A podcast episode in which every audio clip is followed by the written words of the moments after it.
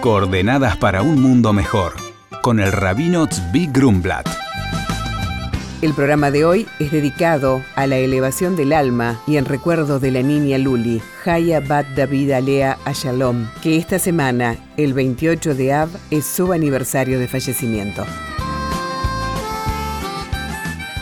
Este martes y miércoles comienza en el calendario hebreo el último mes del año, es el mes de Elul. En 30 días será Rosh Hashanah, el año nuevo judío. Este año, miércoles 20 de septiembre por la noche, jueves y viernes 21 y 22. Días después será Yom Kippur, Día del Perdón, el día más sagrado del calendario hebreo. Sería 40 días a partir de este martes. El significado especial de este mes podemos dividirlo en dos partes. Uno, que es el mes de balance del año transcurrido. Y en segundo lugar, es un mes donde hay una aceptación especial por parte del Creador para la superación y una ayuda especial para lograrlo. Estos 40 días son los 40 días cuando hace 3.300 y pico de años atrás Moisés subió al monte Sinaí por tercera vez luego de que se hiciera el becerro de oro y logró el perdón divino logró el reencuentro entre el hombre y Dios. Esto se repite cada año durante estos 40 días. Hablemos primero del balance.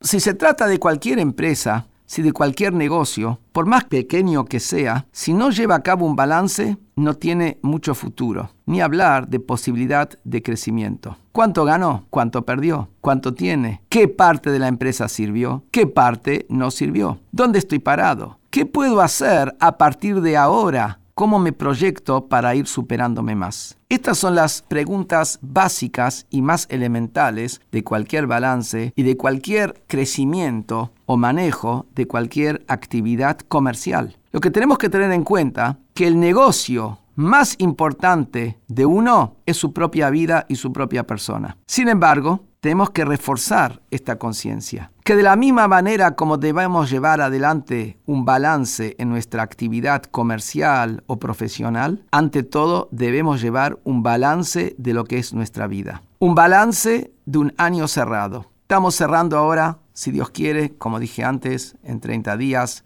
el 5777. ¿Qué hicimos en este año? ¿En qué cosas nos superamos? ¿Cuáles son nuestras debilidades y cuáles son nuestras fortalezas? La persona debe conocer ambas cosas. Debe conocer las debilidades para trabajarlas y para superarlas, no para deprimirse. Porque si una persona tiene cierta debilidad, también tiene la capacidad de superar esa debilidad. Y si no tiene él mismo la fuerza, debe recurrir a buenos amigos, consejeros, líderes de fe y lograr la superación personal. Por el otro lado, la persona debe conocer sus fortalezas, para que a partir de sus fortalezas utilizarlas, crecer, ser. Y sus fortalezas le permiten a uno también, por el otro lado, superar las debilidades. Aprovechemos entonces este mes, que entra ahora el mes de Elul, para hacer el balance, hacer el balance corresponde de nuestra vida, y nosotros como Yehudim, en nuestra vida, en lo que respecta al mandato de Dios en la Torá, en todos los aspectos que hace a la vida judía. Y ya aprovecho también a saludar para que sea este año que entra 5778, un año bueno y de bendición para todos.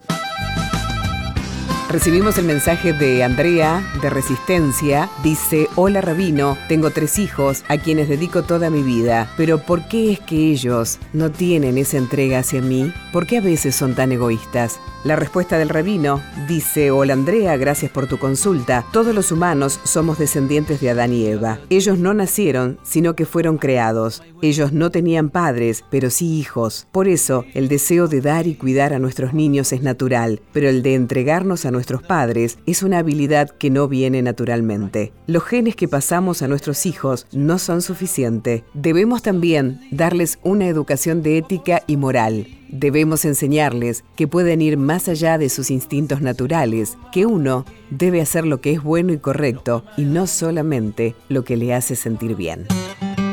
Por consultas al rabino pueden escribirnos a coordenadas.jabad.org.ar. Coordenadas para un mundo mejor con el rabino Zvi Grumblat. Shalom y Shabu Tov.